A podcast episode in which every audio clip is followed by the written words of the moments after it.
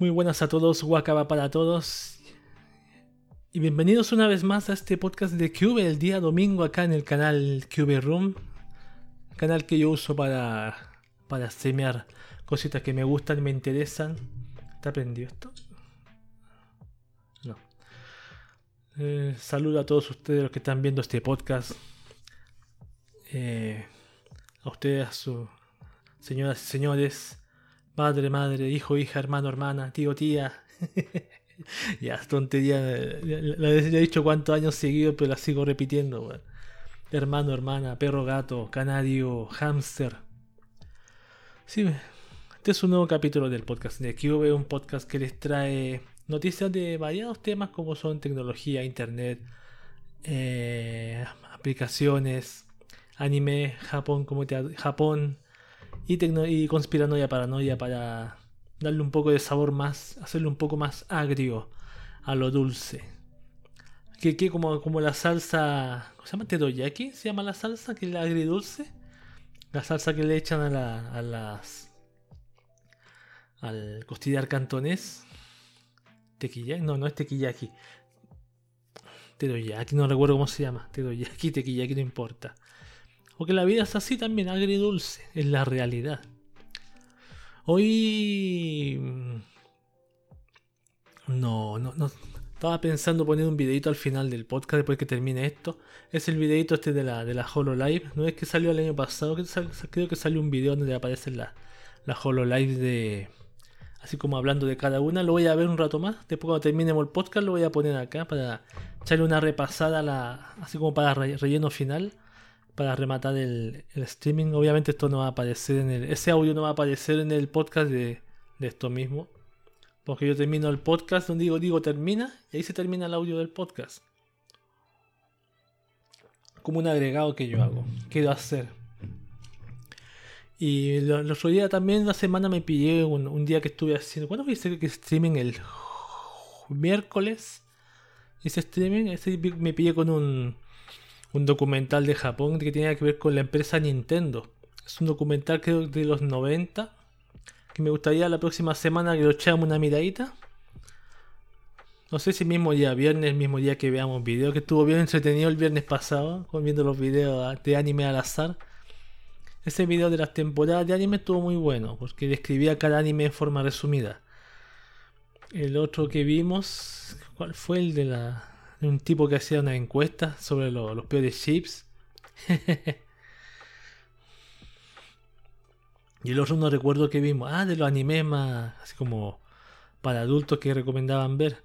Son generalmente estos animes que son. No sé si son cortitos o son de los. De los Parece que no dan los típicos animes cortitos, esos que son cortos que están saliendo últimamente con gran cantidad en la, en la parrilla otaku trimestral. Pero algunos, algunos quedan bastante conocidos. Bastante conocidos. Hasta con deporte le traía.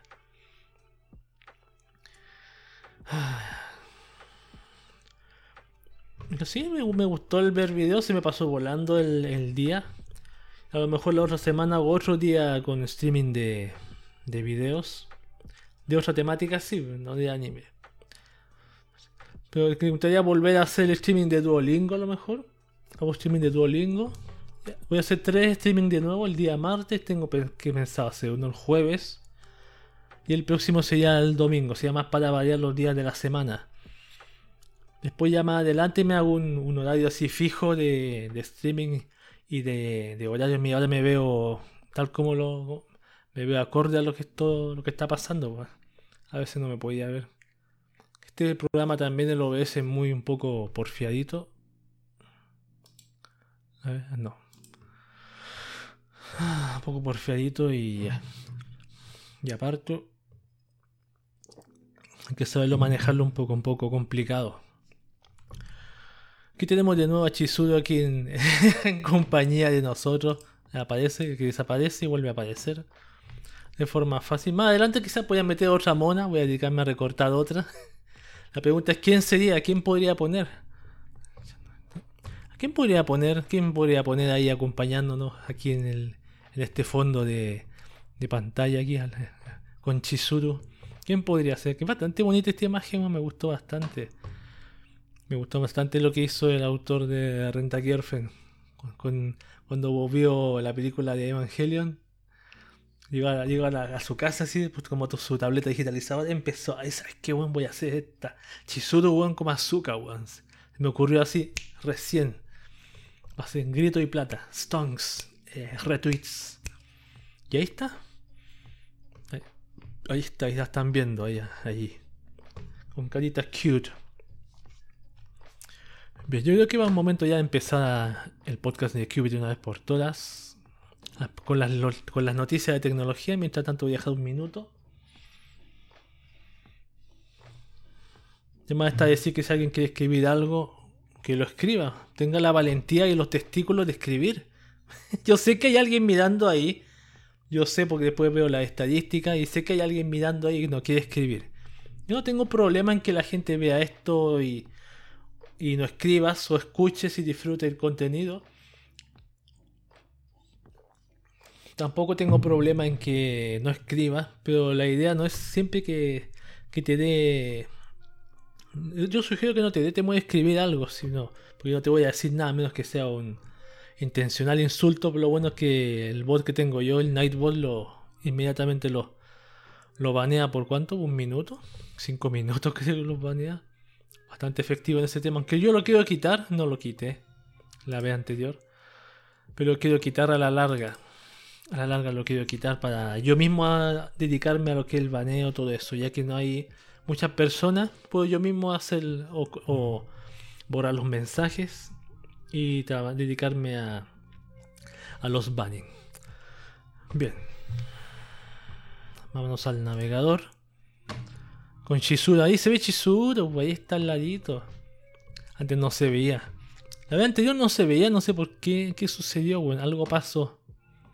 Alguna cagada quedó. Bien, vamos a leer noticias de tecnología. Empezamos de una vez por todas este podcast de Cube con noticias de tecnología. A ver. Tengo que cargarlas primero.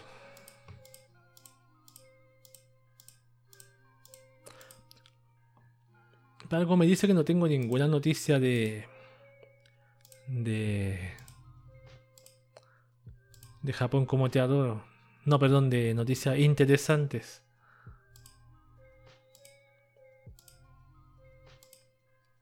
Creo que no tengo ninguna interesante. Salieron solamente noticias serias para para,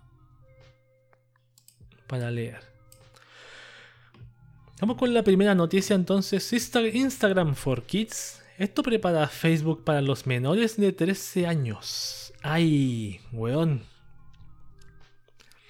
Facebook actualmente trabaja en una versión de Instagram que va dirigida a menores de 13 años, algo similar a lo que ya ha estado haciendo en plataformas tipo YouTube lo que ha hecho plataformas como YouTube, como con YouTube Kids. A ver, la información fue revelada por el medio BuzzFeed News, el cual tuvo acceso a documentos internos de Instagram que explican sobre esta versión de la plataforma para menores de 13 años, edad que está por debajo de la mínima actual de la red social para adultos. El trabajo en la juventud se ha identificado como una prioridad, dijo a sus empleados la vicepresidenta de producto de Instagram, Bisbal Shah. Los documentos explican que el producto de Instagram se enfocará en desarrollar una versión de Instagram que permita a las personas menores de 13 años utilizarlo por primera vez. Los documentos internos de Instagram explican que actualmente la versión para menores de 13 años todavía se encuentra en fase de desarrollo y este proyecto es supervisado por el jefe de Instagram, Adam Mosseri, junto al vicepresidente de la plataforma Pab Nidiwanji, quien participó en el desarrollo de lo que hoy conocemos como YouTube Kids. Mm. A ver. Instagram comenzará tecnologías basadas en el aprendizaje automático para que los menores de 13 años mientan en la edad que tienen en sus cuentas así como adultos que no puedan enviarle los mensajes privados a menores que no sigan. Aquí la redacción está como el orto. A ver, para que los menores de 13 años mientan en la edad que tienen sus cuentas. No se da para que no mientan. Porque si tú me estás diciendo, estoy diseñando algo para que la gente menor de 13 años entre en esta plataforma y, puedan mentir. Eso es lo que estoy leyendo. Yo creo que el error de redacción. Pero claro, si esta plataforma se preocupa de que ningún adulto con mala intención le envíe mensaje a un niño, que es lo primero que pensé. No, no voy a decir que está bien porque no me agrada la idea de una red social para niños. Pues, tiene que haber una edad para cada asunto. Por algo Facebook tiene su edad. Misma Instagram tiene mayores de 13 años la edad. ¿Qué foto? Y principalmente por lo mismo. Acuérdate que hace tiempo, hace un tiempo en YouTube había estos mismos niños que emitían menores de 13. Hacían directo por YouTube en vivo. Los, los, la gente con mala intención se metían en esos directos y le hacían preguntas que, oh, ¿por qué cámbiate de ropa? y ese tipo de cosas. Y después, que después de mucho tiempo YouTube se, hizo la. tomó la decisión de que los menores de no sé si de 13 años no van a hacer directos más, no está habilitado el directo. Y ahí se podemos decir que se terminó ese tema de raíz. Lo cual me, me claro, una me dice demoró demasiado tiempo en, en habilitarlo. En mi opinión, demasiado tiempo. ¿Dónde está el navegador aquí? Vamos con la siguiente noticia que dice Elon Musk. Cerramos Tesla si usamos los coches para espiar. A ver. Veamos. La agencia informativa Reuters ha difundido las más recientes del Ejecutivo con respecto a este asunto, en donde Elon Musk aprovechó su participación en un foro virtual organizado por una fundación que forma parte del Consejo de Estado.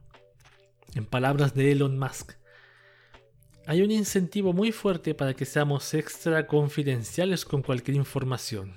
Si Tesla usase autos para espiar en China o en cualquier otro lugar, no cerrarían. Así de siempre es la situación. Las cámaras de los coches Tesla en realidad funcionan como equipo de asistencia para el manejo. Por ejemplo, se utilizan para ayudar a los conductores con las labores de estacionamiento y la conducción autónoma. Mientras que algunos modelos también tienen cámaras en el espejo retrovisor para la seguridad del conductor, pero eso está lejos de ser algo digno de una trama perteneciente a una película de James Bond. Bueno, por lo que dice el señor Musk, porque ¿qué tecnología hoy no, te espía? ¿Qué tecnología hoy no te, puede decirle a otra, a la empresa dónde estás ubicado? Hasta las mismas app, estas tipo tipo común y corriente que uno tiene acá instalados tienen ese por defecto habilitada esa, ese tipo de servicios. Uno, si uno usa ya un teléfono con, inteligente con Android tiene sus aplicaciones, ya de antemano tiene que saber y comprender que ese espionaje está por defecto habilitado por sí o per se. Vamos con la siguiente noticia. Esta noticia tiene que ver con la teleserie que el año pasado estábamos siguiendo con Apple y. y ¿Cómo se llama el juego este? Fortnite y Epic Games. Dice Fortnite, Tim Cook testificará, Tim Cook, perdón, testificará por pleito entre Epic y Apple. A ver. De acuerdo con un reporte de los colegas de Cinet, estas dos empresas ya están preparándose para ir a los tribunales con los máximos ejecutivos de ambas firmas programados para testificar dentro de un mes aproximadamente, ya que el juicio iniciará formalmente el 3 de mayo de 2021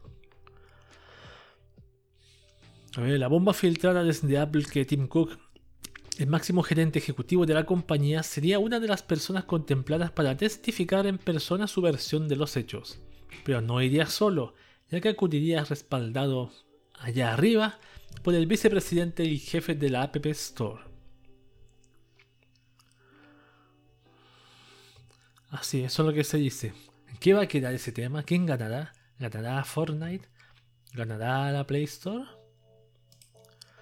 Ahí vamos a ver más adelante. Tenemos todo este año, todo este año completo para seguir esta teleserie y ver en qué va, en qué va a quedar. Apple recibe mega multa por vender el iPhone 12 sin cargador. A ver, de acuerdo con los amigos de Mac Rumors, la iProcon-SP, entidad encargada de resguardar los intereses de los consumidores en Brasil, acaba de multar a Apple por el equivalente a 2 millones de dólares.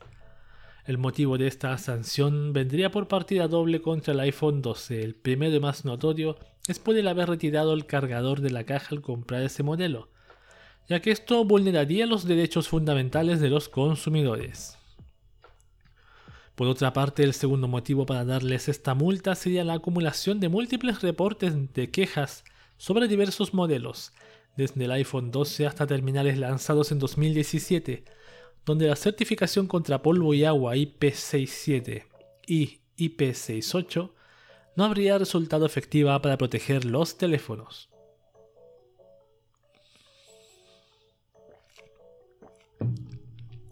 El problema es que cuando los consumidores intentaron hacer válida su garantía con Tim Cook y compañía, ellos se negaron a reparar los dispositivos sin costo o reponerlos, lo que también atentó contra los consumidores brasileños.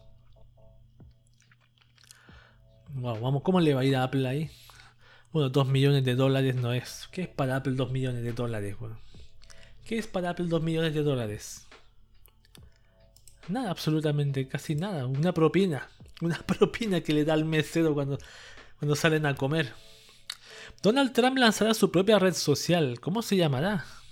Esta noticia salió en la semana y captó mi atención. A ver, anuncio. Luego de que Twitter decidiera eliminar la cuenta de Donald Trump a raíz del asalto de sus partidarios al Congreso de Estados Unidos, el expresidente lanzará una nueva red social. El anuncio lo realizó un asesor de Trump a Fox News. Redefinirá completamente el juego, dijo Jason Miller. Estarán regresando a las redes sociales en probablemente unos dos o tres meses con su propia plataforma, apuntó sin dar a conocer el posible nombre de la red. Atraería decenas de millones de nuevos usuarios y redefiniría completamente el juego. ¿Cómo será esa red social de Donald Trump? Considerando que a Donald Trump lo han censurado por su, su, su forma de expresarse, lo que cuenta, debe ser una plataforma en donde tú puedas expresarte libremente. Esa diferencia debería tener principalmente. Porque si quiere quiere destacarse de, la red social Twitter, mm, debería destacarse en ese tema, debería, debería llamar la atención principalmente por ese motivo. Por ejemplo, si yo fuera Donald Trump y a mí me bloqueé mi plataforma de Twitter, mi cuenta fue bloqueada, yo haría una red, social en la cual yo pueda, yo soy, decido quién se borra y quién no. Una donde yo digo lo que quiero y hago lo que quiero. Eso, haría yo en una red social. Si tuviera obviamente los recursos que tiene el Don Donald. Vamos con la siguiente que dice escasez de chip. Apple podría reducir producción de iPhone.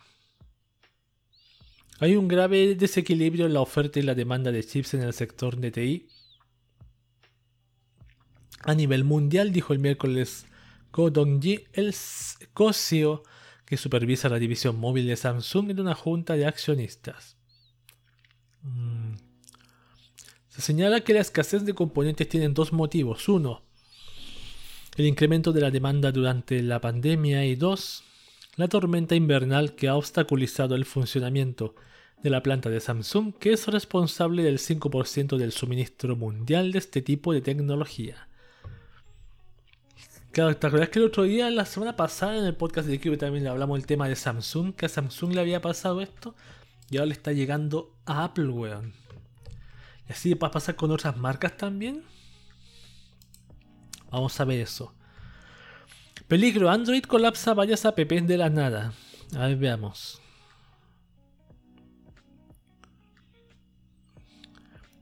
A ver, Google ha confirmado que su plataforma Android System WebView es la responsable de fallos que han provocado el colapso casi aleatorio de muchas apps en el sistema operativo móvil.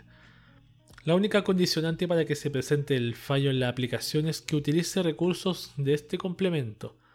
Es un automático es garantía para detonar el fallo. Es por eso que desde Gmail hasta las apps de Yahoo han presentado el conflicto de cerrarse súbitamente. La declaración de los portavoces de Google es que ya están al tanto de la situación y trabajan en una solución que va implementándose ya, pero de manera muy gradual, de manera muy lenta. Somos conscientes de un problema con WebView que provoca el bloqueo de algunas aplicaciones en Android. Actualmente estamos trabajando para validar completamente el alcance y se está realizando una corrección. ¿Qué habrá pasado con WebView? Samsung prepararía un smartphone plegable como folleto. Se filtra el reporte de que Samsung prepararía la siguiente evolución de sus smartphones con pantalla flexible, un terminal que se dobla dos veces como tríptico. ¿En serio? A verlo. ¿Hay un video? Ahí está. Ah, perfecto. Aquí está en la imagen, se puede ver. una pantalla que se dobla para mí es bastante novedoso. Nunca se me hubiese imaginado eso. Esta noticia salió la semana también. A mí me captó mi atención también y me dio un poco de, tristeza. Que dice: Microsoft compraría a Discord por una cantidad ridícula de dinero. A ver. Desde hace meses múltiples compañías habrían mantenido conversaciones con la gente de Discord para hablar sobre una potencial adquisición. Entre los interesados estaría justamente ni más ni menos que Microsoft, quienes incluso habrían planteado la cifra cercana a los 10 mil millones para completar la transacción de dólares. Eh, si recordamos que esta misma empresa acaba de gastar no hace mucho cerca de 7.500 millones de dólares por Bethesda, el rumor no suena tan disparatado, aunque duele que estén dispuestos a pagar más por una plataforma de chat que lo que soltaron por un estudio muy reconocido. Lo que no entiendo el titular que dice cantidad ridícula de dinero. O sea, según el autor del titular, eh, 10 mil millones de dólares es una, cantidad ridícula de dinero para mí no es una cantidad ridícula de dinero. Incluso mil millones no es una cantidad ridícula de dinero.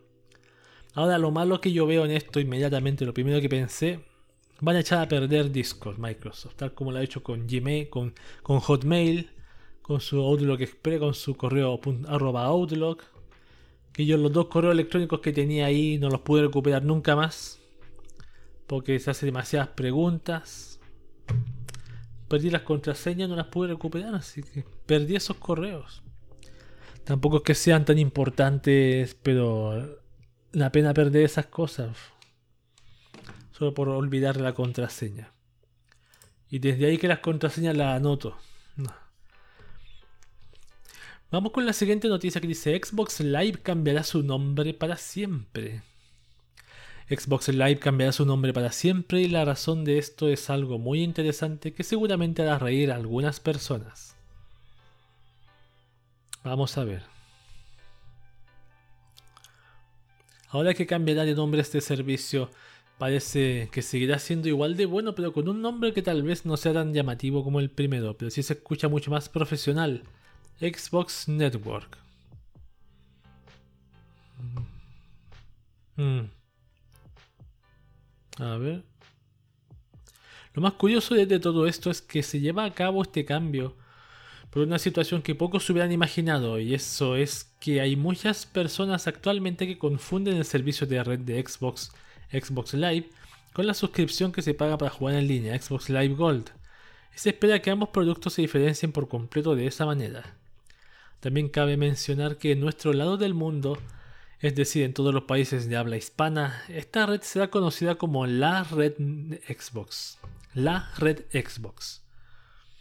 Ah, entendí, es para que no se confunda el Xbox Live. No, perdón. Xbox Live con Xbox Live otra cosa. Live Gold, perdón.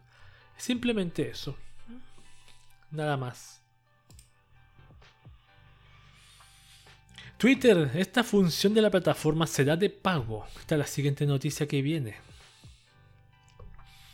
A ver.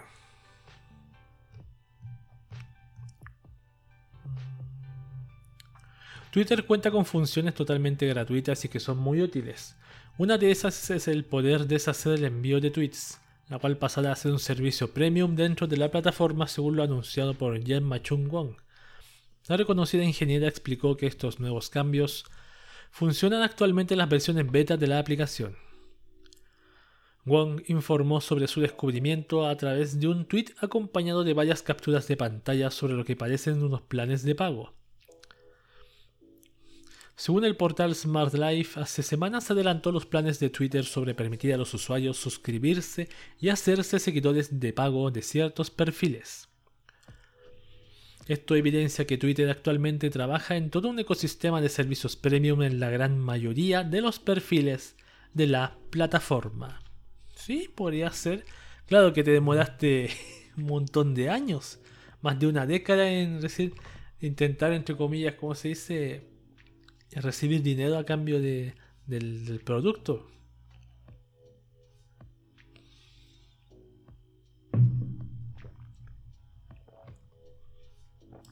Yo por mí no sé. Contrataría un servicio para deshacer tweets. Yo no. Si hay un tweet que yo emite o haga, o escriba y lo envíe y me equivoqué, yo lo borro, lo borro inmediatamente. Y lo vuelvo a escribir. Así lo soluciono yo. Otra noticia, Intel quiere recuperar a Apple, abre división para fabricar chips ARM. Esta es la historia de Intel Foundry Services o IFS, la nueva división de la compañía con la que buscan recuperar clientes perdidos por la tecnología ARM como Apple. Otra noticia, Firefox hará recortes de información en las URL para evitar filtraciones de datos. Estos cambios buscan evitar futuras filtraciones de datos de los usuarios también. Wow. A ver. Cuando se habla de referentes HTTP, se refiere a esos elementos que se usan en los navegadores y con datos en el encabezado como la dirección URL, en donde se incluye datos de navegación del usuario que navega, así como las peticiones para entrar imágenes y hasta información de la cuenta del usuario. Entonces lo que ha hecho, ha dicho Mozilla es que para evitar que las páginas web filtren accidentalmente datos sensibles de los usuarios, Firefox 87 recordará por defecto los referentes HTTP que utiliza, así como las consultas de datos de cadena. Esta política de referentes se aplicó a los navegadores hace varios años, las cuales permite a los, a los administradores de páginas web tener mayor control de privacidad.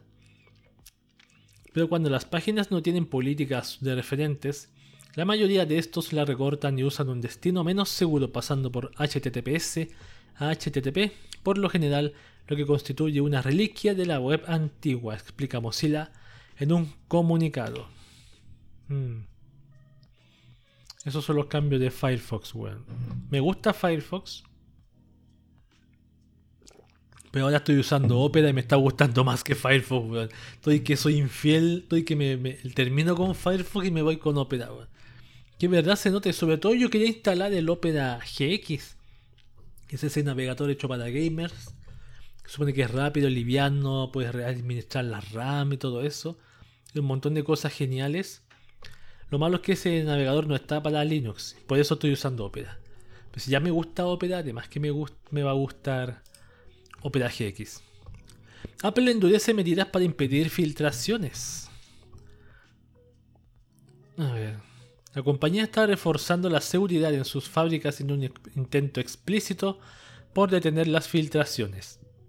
De hecho, el sitio afirma haber obtenido un documento interno de Apple que describe una serie de cambios en los lineamientos de seguridad en fábrica para cada socio de manufactura. La recolección de biométricos entre empleados se mantiene para los trabajadores al interior de las fábricas. A la par que exigen ahora más filtros de revisión en los procesos de reclutamiento, incluyendo la investigación de antecedentes penales, lo que habla mucho sobre sus preocupaciones por filtraciones desde la cadena de suministros. Mm. Su cuidado ahora llegaría al extremo de medir el tiempo que pasa cada componente entre cada isla del proceso de ensamble. Y si alguna pieza pasa demasiado rato en un nodo, entonces podría detonar alguna alerta que deberás revisar cada jefe del equipo. Si tomas un modelo de iPhone, te llega para que le, le pongas la tapa y le sacas una foto, y con esa demora que vas a ejecutar en sacarle una fotito para subirlo como exclusiva, te van a fijar en ti y van a decir, ¿usted por qué demoró 30 segundos más? ¿Qué estaba haciendo ahí con ese iPhone? Con el nuevo modelo cuando apareció. Ay. Twitter, ahora otra noticia más de Twitter. Las reacciones con emojis están cerca de llegar. ¿Ya? Las encuestas, eh, las encuestas están rodando, gustenos o no. Incluso un portavoz de la red social habló al respecto. Estamos explotando formas adicionales para que la gente se exprese en conversaciones que suceden en Twitter. En la actualidad... Ah, no, eso no voy a leerlo.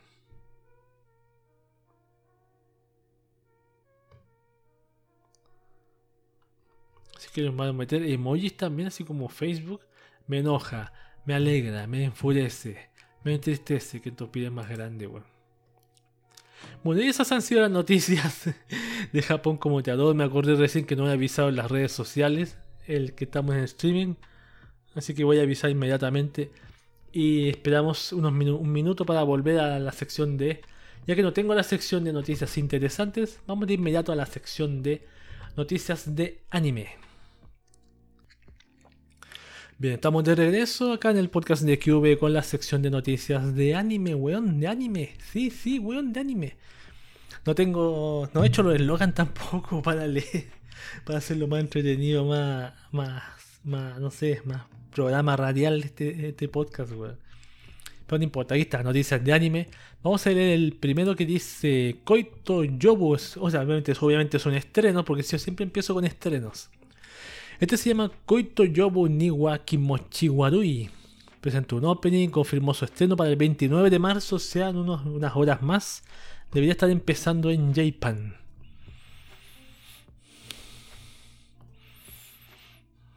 A ver.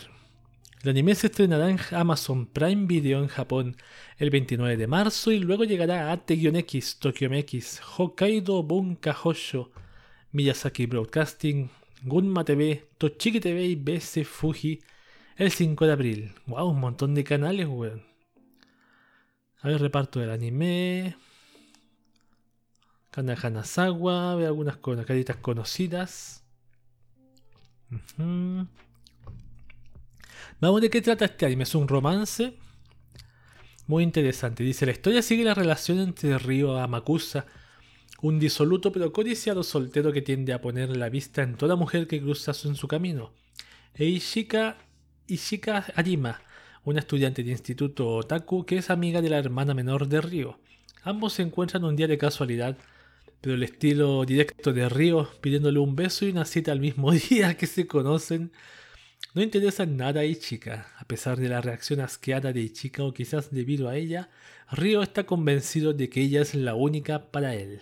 Ay, ya, hijo, esta. Me gustan difíciles, hijo. Me gustan difíciles, weón. Ahí está la, visual del anime. Es el chico y esta es la chica. Claro, claro, claro.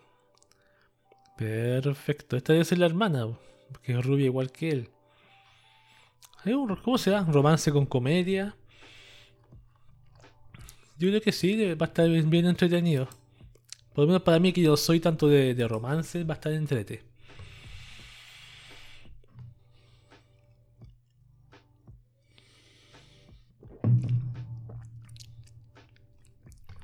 Otro anime que se va a estrenar es Yokoku no Moyarty. Va a sí, ese anime se estrenó hace un tiempo y va a regresar el día 4 de abril, o sea, la próxima semana. El próximo, próximo domingo. Debería estar empezando ya. A ver, ¿dónde está? La segunda parte del anime se estrenará en Tokyo MX el 4 de abril a las 10.30 pm, hora japonesa. Luego llegará BS11 y MBS el 6 de abril. Esta segunda parte empezará con el episodio 12. AT-X emitirá los primeros 11 episodios uno detrás del otro el 28 de marzo a partir de las 2 pm hora de Japón. ¿Sí? Bien, buen horario. Ah, no, buen horario, sí. No tan tarde, 10.30 pm. Pero 2 pm no ¿es 2 pm o 2 am. Algo me dice que se equivocaron aquí.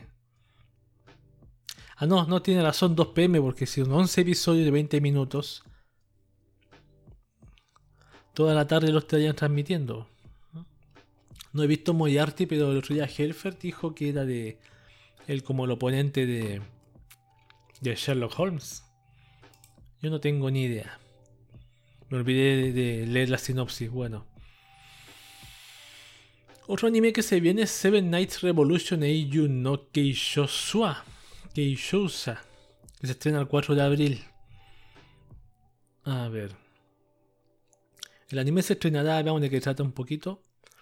El anime se estrenará en Tokio MXBS11 y Kyoto TV el 4 de abril a las 12 am, efectivamente el día 5. Posteriormente se emitirá también en Sun TV. Sun TV será como el Sol TV, TV del Sol. El reparto, a veces alguien conocía a Kana Hanazawa, la misma del otro día, del anime anterior. Ya dos.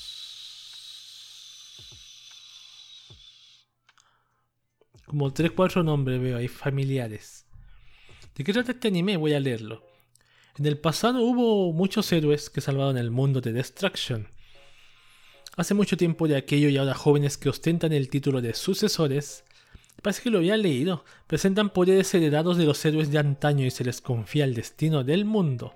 Los Seven Knights son los sucesores más poderosos y entre ellos está la joven Faria, quien está enfrentándose a las hordas de Destruction.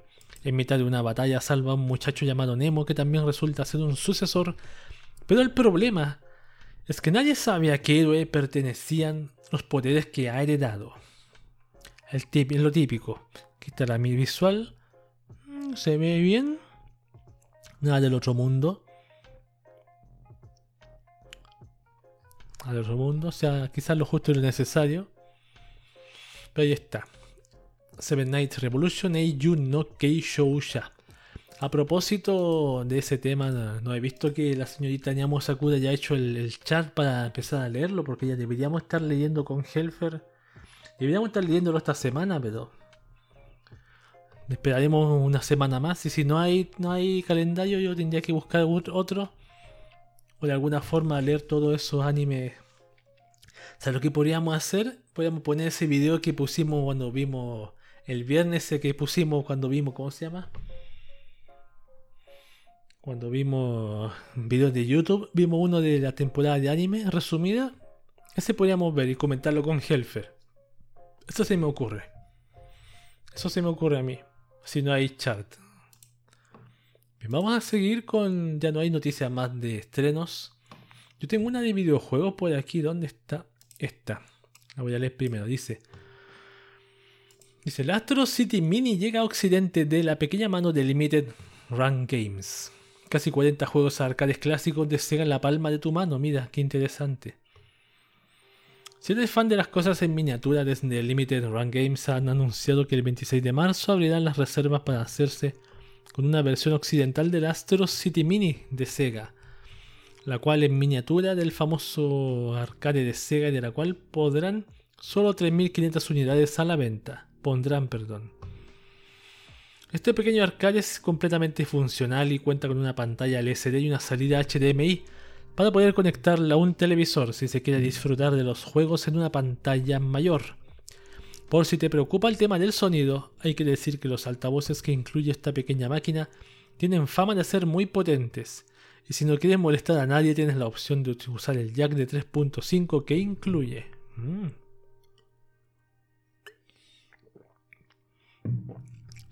En total son 37 juegos los que incluye, todos clásicos de los arcades de Sega. Aunque con un pequeño pedo, vamos a ver, pues algunos están completamente en japonés, los marcados con un asterisco. Y otros solo incluyen los menús en inglés y partes en japonés los mercados con dos asteriscos. Por ejemplo, Arabian Fight está con menú en inglés y parte en japonés. Y el Bonanza Bros está completamente en japonés. Ahí está, hay varios juegos. Está el famoso Virtua Fighter. Virtua Fighter, perdón. El Alien Syndrome, weón, lo, ubico. ¿Cuál más? Las columnas. Yo jugaba ese juego de las columnas. A ver, además de la propia Astro City Mini Limited Run, también lanzará a la venta su pequeño set de accesorios para hacer que la arcade en miniatura luzca como salida de un salón arcade de antaño por 39,99 dólares y el Gamerpad oficial, del cual se pueden conectar dos en los dos puertos USB que tiene la máquina y se venderán a 27,99 dólares la unidad. Eso sí, si eres poseedor de una Mega Drive Mini o Genesis Mini, Debes saber que los mandos de la misma son perfectamente funcionales. Ah, qué interesante. Interesantísimo, weón, qué bueno. Por menos algo de retrocompatibilidad, weón. ¿Está bien? Sí. Claro, ¿se, se acomodó jugarla? Esa es la pregunta que me hago yo principal. La jugabilidad. Damos otras noticias de anime. Trailer de Don't Toy With Me, Miss Todo supera el millón de reproducciones en YouTube. A ver, veamos el trailer. Aquí está el trailer de Nagatoro. Dice... Eh, no deja de sorprender que en pocos días el más reciente trailer del anime acumule más de un millón de reproducciones en la mismísima YouTube. La noticia fue compartida por la cuenta oficial en Twitter del anime y pueden ver ese video aquí que estamos viendo aquí ahora para sumarle una reproducción más o en su lugar pueden ver el trailer subtitulado en español bajo estas líneas. El anime es parte de los estrenos de primavera. En Japón debuta el 10 de abril a las, a las 1 de la mañana. Y aquí también creo. Y ahí está, Nagatoro. Yo creo que voy a echar una miradita. Miradita. No me considero un ultra fan, pero sí el personaje me, me, agrada. no es que me, me agrade la chica sádica. Eh, lo que me llama la atención es que de un momento a otro un momento a otro salió este personaje así de la nada a las redes sociales. Era la sensación del momento. O con más noticias de anime, la policía de Saitama utiliza a Nohana sus carteles para reclutar agentes en Chichibu. Aunque esta noticia parece más como de, Japón como te adoro, pero igual la leo. Eh, no es raro que el pueblo de Chichibu use el popular anime Anohana de Flower Wish Say That Day para atraer turismo a la zona o que publicite diversas actividades para personas que hacen el peregrinaje a la locación del anime. Y ahora le tocó el turno a la policía de Saitama de utilizar a Menma para atraer la atención de aquellos que puedan querer trabajar como agentes de las fuerzas de seguridad. La agencia de policía está utilizando al personaje creado por Mario Kara en sus carteles de reclutamiento, con la esperanza de llamar más la atención de potenciales interesados. Mira, ahí está el cartel. Está Menma en el medio.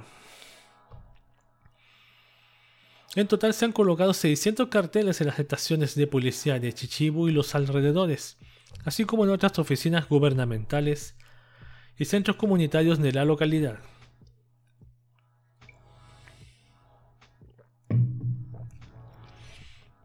En el cartel se puede ver a Menma junto con el texto que dice lo siguiente.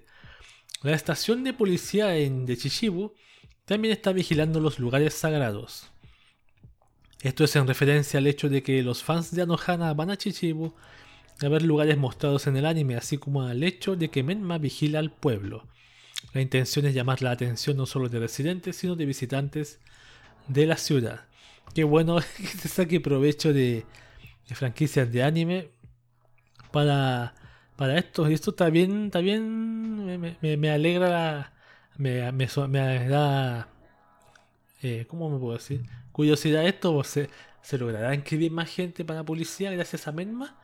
¿Y esa publicidad? Para proteger a Menma, por loco, hay que meterse. A toda costa hay que proteger a Menma en Chichibu, ¿es? Chichibu. No me acordaba que este anime había sido ambientado ya en Chichibu, Otra noticia siguiente dice: el gobierno japonés recurre a My Hero Academia para concienciar sobre las descargas ilegales. Pues la lucha contra la piratería de Japón sigue endureciéndose desde el Ministerio de Comunicaciones y Asuntos Internos de Japón han recurrido al conocido manga My Hero Academia de Kouhei Horikoshi para su nueva campaña lanzando un video con el cual quieren concienciar a la población de las nuevas leyes más estrictas que entraron en vigor el pasado 1 de enero en el país. Las nuevas leyes de copyright castigan a todos aquellos que descarguen o suban manga, atención con esto, descarguen o suban manga, revistas e incluso material académico de forma ilegal. También ataca directamente a las webs que recopilan enlaces a contenido ilegal. Las penas para los que se han pillado sin fraganti en varias ocasiones podrá ser de hasta dos años de prisión o multas de hasta 2 millones de yenes. Aquellos que regenten webs ilegales a ojos de la nueva ley se arriesgarán a recibir hasta 5 años en prisión o multas de hasta 5 millones de yenes e incluso ambas en el peor caso. La ley también tiene su lado más sensato, no buscando perseguir a quienes se descarguen unas cuantas viñetas o páginas de un manga, a quienes suban contenido a las redes donde aparezcan mangas, pero estos no sean el contenido principal, y para calmar a muchos que temían todo este cambio, Tampoco busca perseguir a los autores de doujins, aunque tampoco castiga a quienes descarguen dichos materiales de forma ilegal. Hmm. los doujins ni un problema, pero si yo, por ejemplo, quiero compartir la página de un manga con alguien, nadie me va a decir nada, porque es una página. Pero si yo tengo un servicio de páginas donde hay muchos mangas alojados, eso me va, me va a perjudicar allá en el país de Nihongo o de Japón. A ver, voy a leer. la siguiente que es Wit Studio funda una división dedicada a animación stop motion. el estudio de animación detrás de éxitos como las primeras tres temporadas de Attack on Titan, The Great, Pretender o Vinland Saga Studio ha unido fuerzas con el director de los cortos animados web Pui Pui Molkar para formar un estudio de animación stop motion dentro de la empresa. Después de establecerse el pasado diciembre de 2020, el equipo ya ha publicado su primer video promocional animado con esta técnica. Debería haberlo puesto hace rato en play. Ah, claro, ahí está el videito.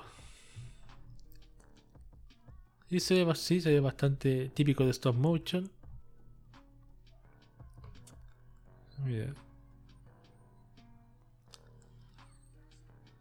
A ver.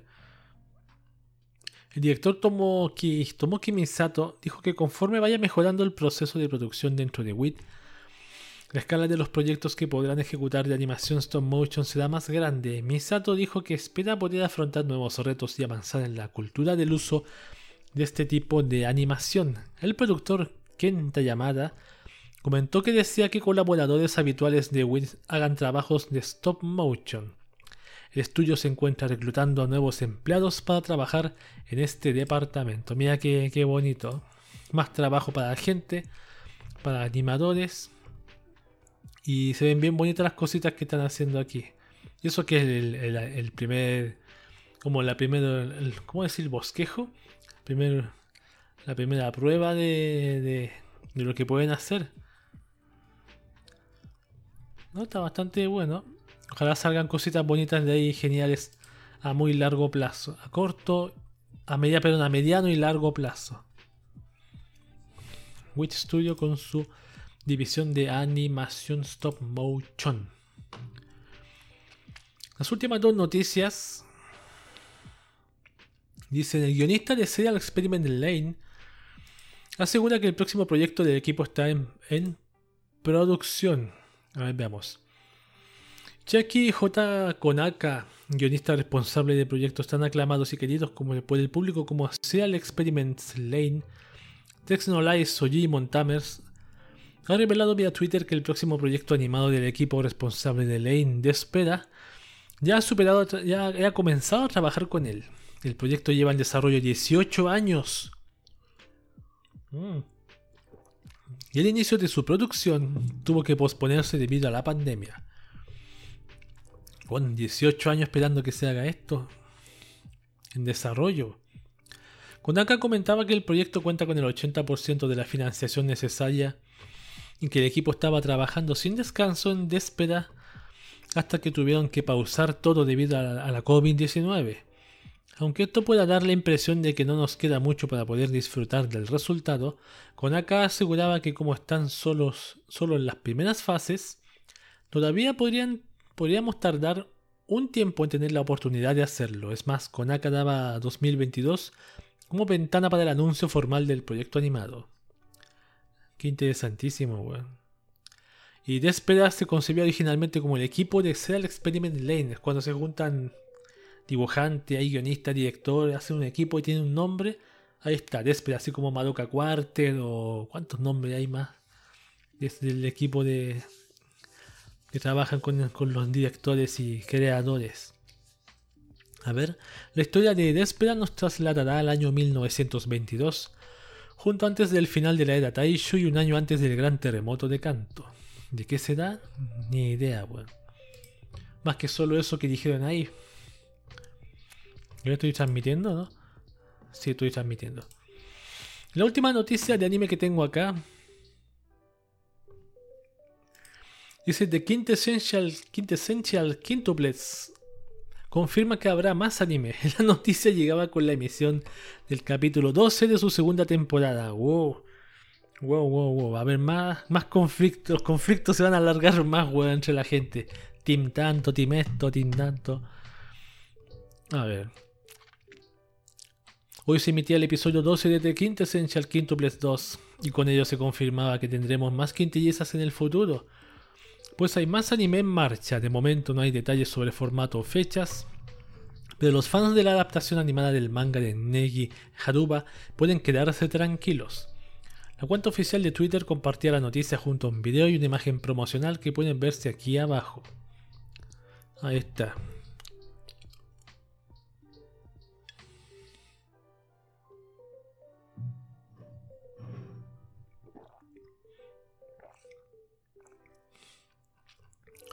Más mis quintillizas por excelencia. A sufrir un año más, como dice una persona aquí. Yo no la he visto, pero sí me, es de esos animes que espero ponerme a ver, ponerme a ver un día. Estas han sido las noticias de anime. Muchas gracias por, por acompañarme a leer estas noticias, a informarnos y, y en un minuto más volvemos con la sección de Japón como te adoro, que es la última sección de este podcast de QVD hoy. Estamos de vuelta con la sección última del podcast de QV, porque noticias de VTubers y idols no tengo. Pero sí tengo noticias de Japón como te adoro, Las cositas que pasan en Japón, cositas serias, cositas trágicas, que pueden hacernos pensar ir allá o no ir allá, a, pasar un momento agradable, estar, estar un poco psicopateado. Por ejemplo, asesinan a joven en Japón por pedir a tres hombres que bajen volumen de música. Mira que que, iba interesante. Qué trágico. A ver, en la madrugada del sábado, J. Kamine, un joven de 18 años, caminaba con un amigo en, la, en una calle de la ciudad de Kamakura, prefectura de Kanagawa, cuando a su lado, de manera lenta, pasó un coche con tres hombres en él y música a alto volumen. ¿Música? ¿De qué se da la música? Takamine les pidió que bajaran el volumen. El automóvil se detuvo y los tres hombres descendieron y comenzaron a discutir con el joven según Japan Today. En medio de la riña, Takamine fue acuchillado en la espalda y el trío huyó en su coche. El joven fue trasladado a un hospital donde murió alrededor de hora y media después. La policía está buscando a los autores del crimen analizando las imágenes de las cámaras de seguridad e interrogando al amigo de Takamine que resultó ileso. ¡Wow! ¡Qué maldición! ¿Qué música están escuchando? ¿Están escuchando canciones de Love Live a todo volumen? Love Live tóxicos, weón. Imagina que fueran Love Live tóxicos, weón. Y andaban en un auto que decía Nico Nico Ni, ¿o no? Esos autos que están, ¿cómo se llaman esos autos? Jibata, esos autos que están pintados. Ojalá que no, weón. Haya sido una tontería. mejor eran yakuzas. Mafiosos. Ni idea. Vamos con la siguiente noticia que dice suicidios de estudiantes en Japón, el número más alto registrado de su historia. Ah, me toca leer números, weón. ¿Cómo odio leer tantos números? El año pasado se suicidaron 499 estudiantes en Japón, un máximo histórico, según información oficial del gobierno japonés. El aumento con respecto a 2019 fue significativo, 100 más, advierte Kyoto. El número de suicidios de estudiantes fue el más alto en el país asiático desde que existen registros al respecto en 1980. El alza se atribuye a un aumento de las preocupaciones de los menores sobre sus estudios y a las disputas familiares, consecuencia directa de la pandemia de coronavirus que ha forzado a las familias a pasar más tiempo en casa. El sector más afectado fue con largueza el de los estudiantes de Coco, preparatoria, 339, 60 más, seguidos por lo de secundaria, 146, 34 más, y lo de primaria, 14, 6 más. O sea que hubo 6 suicidios más, 34 más que el 14 que 146. Un dato particularmente preocupante es el fuerte incremento del número de chicas de coco suicidas, 60 más, de un total de 140. Los suicidios se mantuvieron casi en el mismo nivel entre enero y mayo de 2020, con referencia al anterior año. En junio, sin embargo, la cifra de suicidas más que se duplicó y su número se mantuvo alto el resto del año, mientras el país se enfrentaba a una segunda y tercera ola de infecciones por coronavirus. Eso. Ah, maldición. Bueno, un tema que allá siempre va, a existir y va, debería preocupar también absolutamente. Por muchas cosas pasan esos temas. Vamos con otra noticia trágica de Japón. Arrestan a japonesa que buscaba un lugar limpio para dejar el cuerpo de su hija. El 13 de marzo, Sachiko Ota, una joven de 68 años, abandonó su apartamento en una ciudad de Nishinomiya, prefectura de Hyogo, y desde entonces vivía en las calles. A ver, perdón. Vivía en las calles ya. Esta semana la policía local recibió la llamada de una persona que alertaba de una anciana que merodeaba por una zona de la ciudad. Salí de mi casa sin saber qué hacer cuando murió mi hija, dijo Ota a la policía según Tokyo Reporter. La policía fue a su vivienda y encontró el cuerpo de la hija en el living. La mujer, probablemente en la treintena, había muerto aproximadamente un mes atrás. Ota fue arrestada por abandonar el cadáver de su hija. La anciana se defendió alegando que debido a que su vivienda estaba llena de basura, quería llevar el cuerpo de su hija a un lugar limpio y que lo estaba buscando. Madre e hija vivían juntas, un lugar limpio. ¿Enterrarla? Eso debería ser lo, obvio que se hace en la sociedad moderna. Mm, a ver. Su vivienda estaba llena de basura. Qué raro, weón. Rarísimo. Debe ser un problema mental, creo yo, se me ocurre, porque no es normal que una persona haga eso. aparte con su hija, weón. Vamos con otra noticia trágica. Ver, se puso este, no. Dice, esta no, no es trágica, perdón, esta es más, más o menos liviana. Dice, descubran las 10 estaciones de tren con los nombres más kawaii de Japón. Vamos a leer esto para divertirnos un rato. El tren es una de las mejores opciones de transporte en Japón y sin duda alguna muchos conocemos las grandes y modernas estaciones de tren o las más emblemáticas en Tokio, Kioto o Nagoya. No, yo no conozco ninguna, weón. Entérese cuáles son las estaciones de tren que tienen los nombres más lindos, entre paréntesis kawaii, elegidos en una encuesta realizada por el portal GU. Japón tiene actualmente más de 9.200 estaciones. Cáchate, 9.200 estaciones de tren, weón. Guau. La primera, Omo Chanoma, Omo Chanomachi Eki, Tochigi, estación Ciudad de los Juguetes. El nombre de la estación se debe a la cantidad de complejos de viviendas construidos en los años 60 para los trabajadores de las fábricas y almacenes de juguetes de la zona. Además se encuentra cerca el Museo Bandai Museo Mibumachi Toy y el Wanmapu, Wampamu, perdón, Park. Wampaku Park. A la siguiente estación es Sotome X, en Nagano, que significa estación doncella. Cuenta la leyenda que una doncella encontró la fuente que dio origen al lago Otome. Cerca de la estación se ubica el parque del lago Otome, inaugurado en julio de 1984. Mira qué interesantísimo los nombres. Así que Otome significa doncella. Mm. O princesa, como decía Konata. ¿No era así princesa? Era Fuyoshi la palabra de Fuyoshi. La música se detuvo. Sí. ¿Por qué se detiene la música? Vamos con la siguiente estación, número 3, Sakurambo Higashine X. Yamagata, que significa estación cereza Higashine.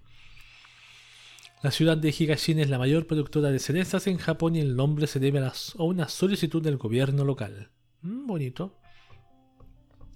Fruit Park X de Shizuoka, estación Parque de las Frutas.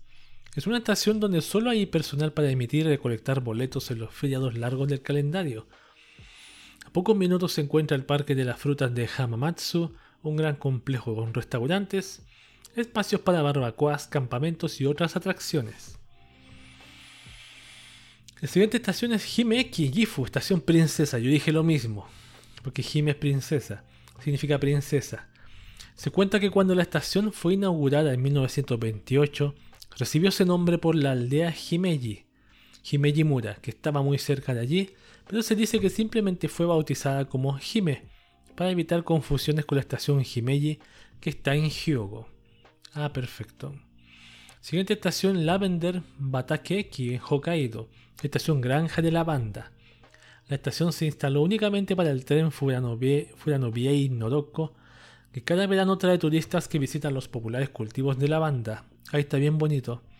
Actualmente y a pedido del público, cinco trenes regulares hacen parada en esta estación. Wow. La siguiente estación se llama Susura Nosato Eki, Nagano, que significa Estación Pueblo del Lirio. La estación fue un proyecto de la fabricante de impresoras y ordenadores Seiko Epson Corporation, con el propósito de tener un acceso seguro a sus oficinas instaladas en la zona. Se inauguró en 1985 y la compañía asumió el costo completo de su construcción. ¿Una empresa se construyó una estación de tren? ¡Wow! Cerca se encuentra también la fábrica de alimentos Kagome y el Fujimi Panorama Resort.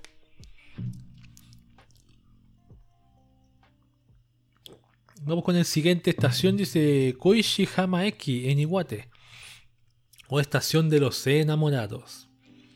Se inauguró en 1985 con el nombre Koishi, Koishihama Eki, Estación Playa de Guijarros. El cambio de nombre en 2009, adoptando el de las famosas conchitas o vieiras del lugar Koishihama Hotate. Los visitantes escriben sus deseos en las conchitas para que se cumplan. Ah, es como ese, esa cosa que se dejan en los templos de madera Peto con conchitas. Nunca lo había visto. Nunca lo había visto. La siguiente estación se llama Kodomonokuni de Kanagawa, que es la estación País de los Niños. Inaugurada el 18 de abril de 1967, es la última parada de la línea Kodomonokuni. Cerca se encuentra el gran parque Kodomonokuni, o Parque de los Niños. Y la última estación Shiba Sakura Eki Saitama o estación Musgo Rosa. Está a 20 minutos del parque Hitsujiyama, muy popular por su sembrío de musgo rosa o Shiba Sakura. Hasta 2009 la estación se, llama, se llamaba Ohana Batake Eki. Sakura es, ¿qué es? Rosa y Shiba es musgo. ¿Eso significa Shiba? Bueno, ni idea. Vamos con otras noticias que son ya más ya relajadas. Surge una campaña para combatir la cultura de cancelación a artistas japoneses. Atención con esta noticia.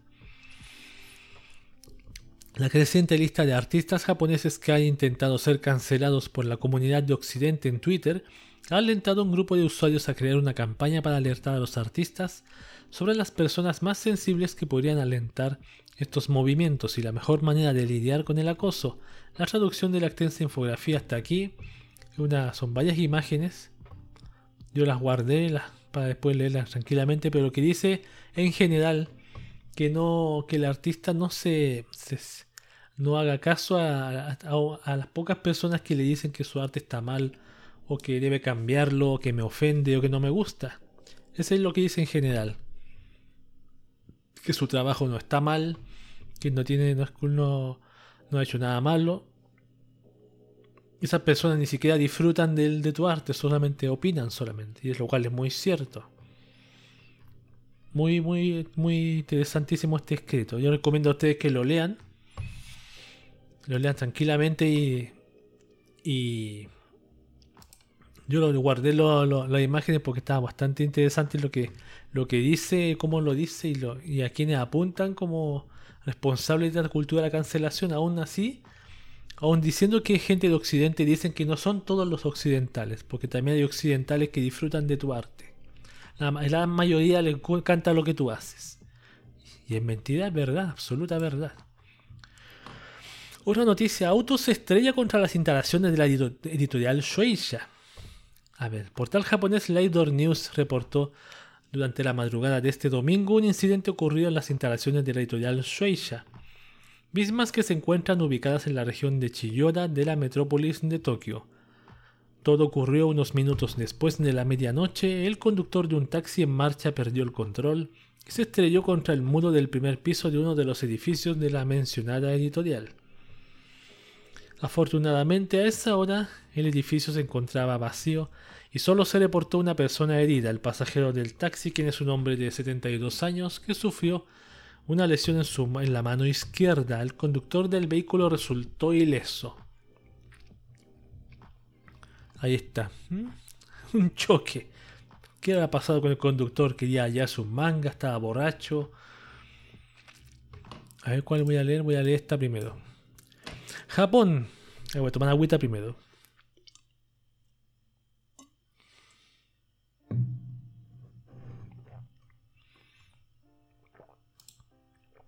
No se rían de mis cachetes cuando se inflan. La siguiente que dice Japón, las escuelas en la prefectura de Saga retiran la regla que exigía ropa interior blanca.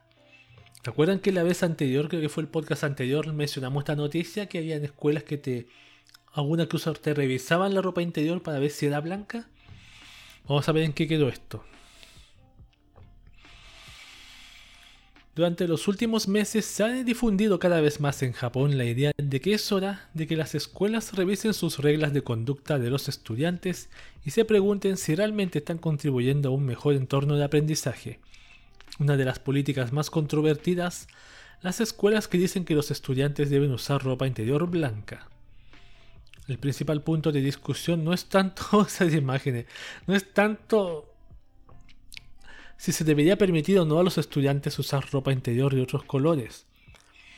El problema es que dado que las escuelas naturalmente quieren asegurarse de que se sigan sus reglas, un código de vestimenta de solo ropa interior blanca da como resultado que los maestros miden la ropa interior de las estudiantes, ya sea haciendo que un maestro miembro del personal tire de las correas del sostén de las niñas por el cuello para verificar el color o escanear visualmente las opciones de ropa interior de los estudiantes mientras se cambian para educación física.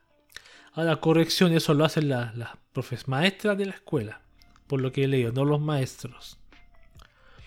En respuesta a la creciente preocupación de que tales reglas escolares y otras cambien, puedan constituir una violación no solo de la privacidad de los estudiantes, sino también de sus derechos humanos.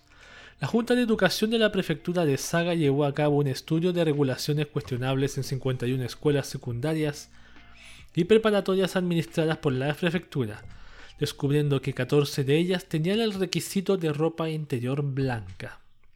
Sin embargo, en una reunión celebrada esta semana, la Junta anunció que las 14 escuelas ya han abolido la regla lo que significa que no habrá más controles de color de ropa interior a partir del año escolar 2021 que comenzará en las próximas semanas.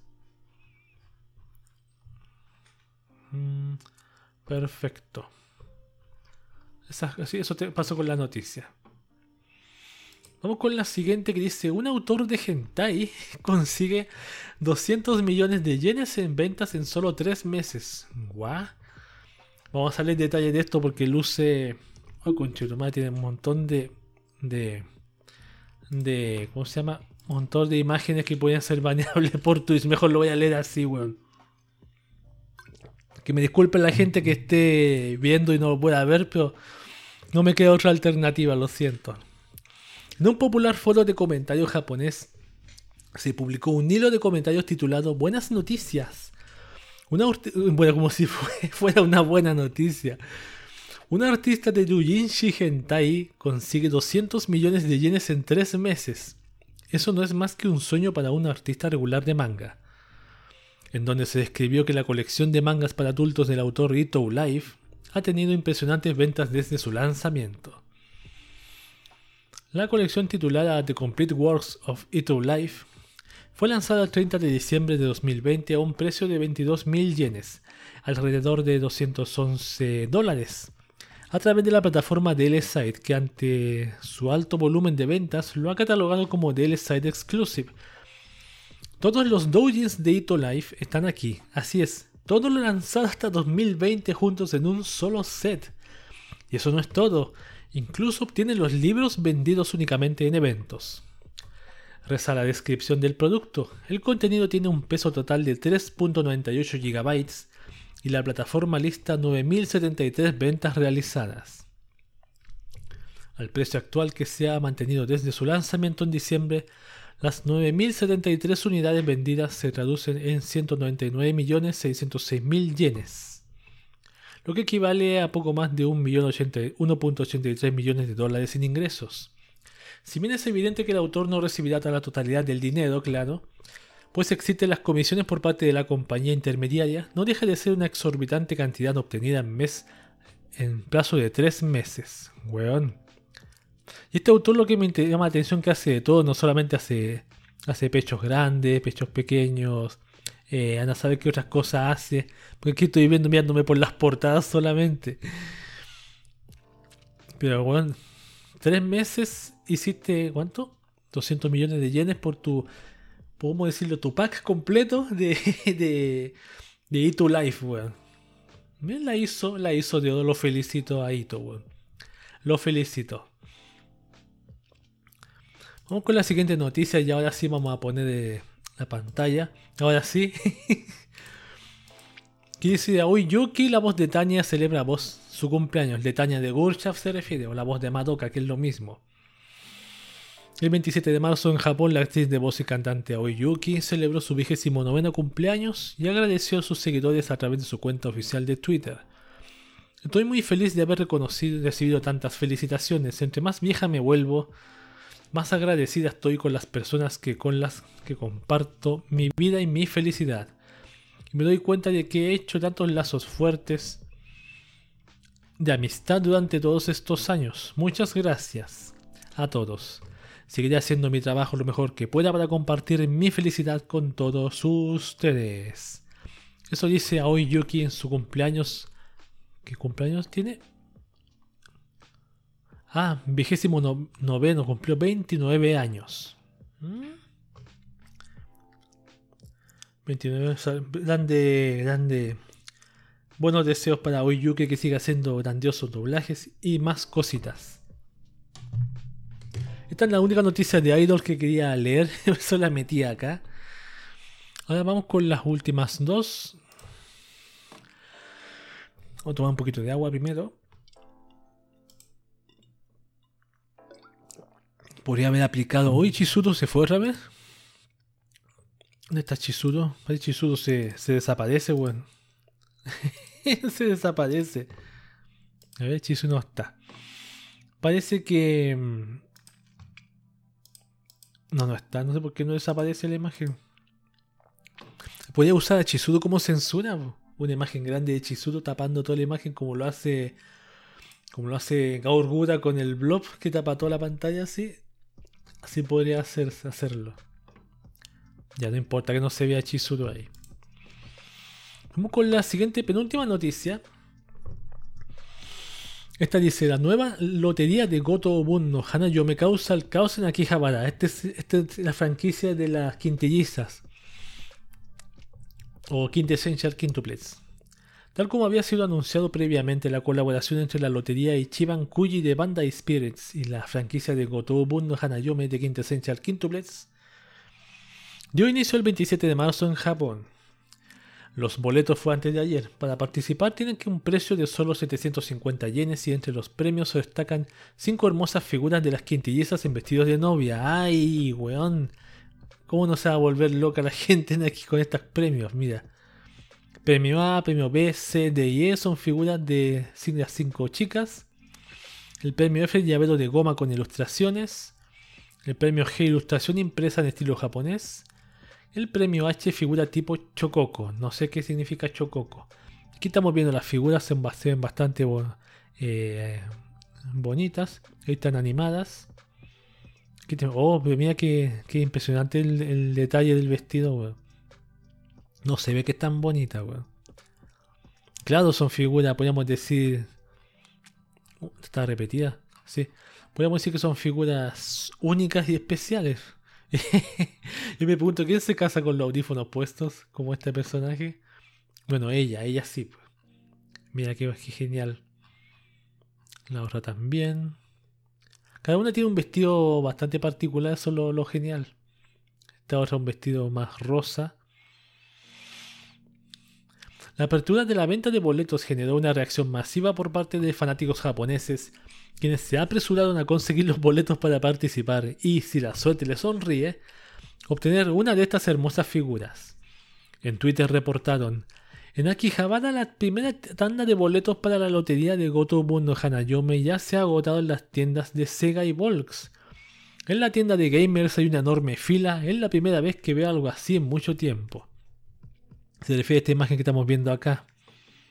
Y se ve que hay mucha gente, weón. Mira, ahí está en exhibición. Guau. Guau, guau, guau. Ahora no va a faltar el imbécil que va, con, va a ganar el premio y lo va a vender. No va a faltar el mente de tiburón que va a hacer eso, weón. O se gane varias y a vender. Y mira la cantidad de gente que hay. Y obviamente distanciamiento social a la mierda. ¿Qué es la figura de distanciamiento social a la mierda? El potazo en la figura, weón. Otra publicación compartió otro ángulo de la fila con el comentario: Hay una enorme fila para conseguir los boletos de la lotería. Mira esta. Ahora me llama la atención que no, no se metió la policía ahí a, a, dispersar las personas. ¿No lo, ¿No lo pudieron prever? Algo pasó ahí. Eso, mira qué, qué curioso, weón. Un sorteo de, de boletos. Ahí se ve la imagen más grande. Sorteo de boletos, weón. Sorteo de, de boletos de una lotería que regala monas chinas, weón. Quizá esa va a ser la nueva. Oh, qué genial se ve la foto, Buena resolución. Ahí está la gente. Haciendo fila. Mayoría hombres. Muy pocas mujeres se ven. Escasas. Ni siquiera el 10% son mujeres. Lo, veo de. Ya de lejitos. Pero mira, yo haría. Si yo aquí me, me, me enterara que hay un lugar que está haciendo una lotería y dando estas figuras, yo iría. Iría, pero wow, tiene que ser una franquicia que me guste mucho. Ahora, lo que no sé cuál es la figura tipo Chococo. Esa es la pregunta que tengo. ¿Cuál es la figura? La figura tipo Chococo. Voy a intentar buscarla. El significado de Chococo. A ver qué me dice acá. No sé qué es Chococo, weón. No sé qué es Chococo. Bueno, no importa. Así con la lotería. Vamos con la última noticia. Esta la dejé para el final. por, por motivos que le van a dar cuenta por qué. Dice, Kimetsu no Yaiba inspira otra nueva película para adultos. La plataforma DMM listó el lanzamiento de una nueva película pornográfica producida en Japón por TMA y basada en la franquicia multimedia de Kimetsu no Yaiba, el filme se titula Bishoyo Kiko Kamado Sushi Kuchi y Ana IMA Kotre Sanakushi Haksu Fok 10 Rensoku Tairyu Semen Bukake Shihado wow, qué nombre más explícito. Es como nombre de Isekai que se traduce como la hermosa chica demonio Kamado Nezuko Bok X boca y anal. Imagínate esa agujeros follados de, de boca que desea masivo consecutivo. Así es el título, prácticamente una sinopsis muy explícita. Lo leí muy rápido. Aquí está la portada de la imagen. Menos mal que la portada no es literalmente explícita. Wow. Los mulotos de la chica ahí. 10 en 10. La plataforma también lista una sinopsis para esta producción. No sé si leer esto. Ya lo voy a leer. No, no sé si leerlo la sinopsis, me, da, me da cosa. Ya lo voy a leer rápidamente. La vigésima entrega de la serie Cosplay Bondage Club. La técnica del trasero demoníaco que hace arder y explotar el ano del usuario en la búsqueda de una barra de carne que alivie su pena. Es un orgasmo que tres viajes arruinará la boca vagina ya, donde el suco absorbe tal cantidad de semen que pintan las paredes de su recto de blanco. Este es el video que orgía más extremo con sexo anal vaginal jamás llamado en la historia del cosplay. Weón, el video de orgía más extremo jamás grabado en la historia del cosplay. Wow, me da curiosidad. Me, me da curiosidad, weón.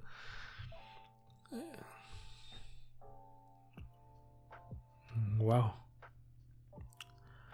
Ya. No, pasemos este tema, saltémonos rápidamente. Finalmente esta pieza cinematográfica está disponible, no debería haber bajado, weón. Cinematográfica está disponible en la plataforma Enlace. Ahí está aquí, con calidad estándar a un precio de 3.344 yenes, alrededor de 32 dólares. Twitch no me bané, por favor. Tengo... no me van, ojalá que no. No me banen, por favor, no muestre nada explícito. Solamente son fotos. Son actuaciones, comprendan. Impuestos incluidos y tiene una duración de 180 minutos. Ah, igual que la otra, la de la que leímos anteriormente. Lo que equivale a 3 horas. Su lanzamiento se realizó en Japón el pasado 26 de marzo. En el enlace también está disponible un video especial con la vista previa de este filme. Ah, maldición. Ahí voy a intentar buscarlo y y verlo obviamente con un fin científico exclusivamente para ver qué tan, tan explícito explícito es este video y contarles después cuando vuelva el siguiente podcast de Q o el siguiente streaming, weón. Espero que no sea el último streaming de mío de este canal. No creo. Twitch no es tan no es tan exageradamente loco en ese tema.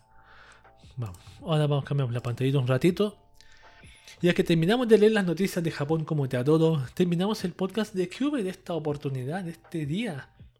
Recordar que el podcast de Cube se transmite por medio de Twitch por mi canal llamado Cube Room o Rincón de Cube en español. Y los días domingos a las 22 horas hora Chile Argentina, 19 horas hora México y 02 horas hora España. Hoy lo hice media hora más tarde porque por el principal tema de que hubo unos cortes de luz como a las 8 de la noche. Y me complicó un poco porque yo decía, maldición, quiero hacer, tengo que hacer streaming más tarde, pero si se está cortando la luz, me va a quedar menos tiempo para prepararme y todo eso. Por eso mejor lo avancé media hora y me sirvió bastante. También el podcast de Cube se transmite en formato audio en la plataforma anchor.fm o anchor.fm y también eh, debería tener el logo de aquí de, Anchor, no lo tengo. Y también esa plataforma abarca otra plataforma de podcast como Spotify, Google Podcast, Apple Podcast, Break, Radio Public, Pocket Cast, Overcast y también Castbox también. Todo eso. También el canal de Telegram del podcast de Cube, me había olvidado mencionarlo, también está ahí. También subo los audios también. El canal de Telegram del podcast de KB. Se escribe el podcast de cabeza, escribe. Y ahí lo estoy subiendo. Uno más o menos en la semana. El canal de YouTube no he subido nada. No he subido absolutamente nada. Maldición, tengo que hacerlo. Tengo que instalar el editor de audio para hacer los recortitos. Recortar noticias interesantes que aparecen ahí. Para así después que... Porque quiero subir videos completos, transmisiones completas a, YouTube y también con recorte de alguna noticia que haya, que yo destaque. Eso es lo que quiero hacer. Porque a mí no me cuesta nada subir el video y dejarlo ahí. Y más adelante ya cuando empiece a subir cositas voy a promocionar el link del canal de YouTube. Que se llama igual, Cube Room se llama igual. Está hecho pero no tiene absolutamente nada.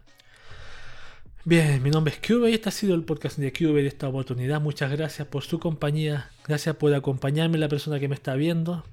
Gracias por su visita, por acordarse de este podcast, de este humilde servidor. Y usted que me escucha en, audio también, muchas gracias por seguirme, por las visitas que estoy teniendo. Y, y nada más que decir, va para todos.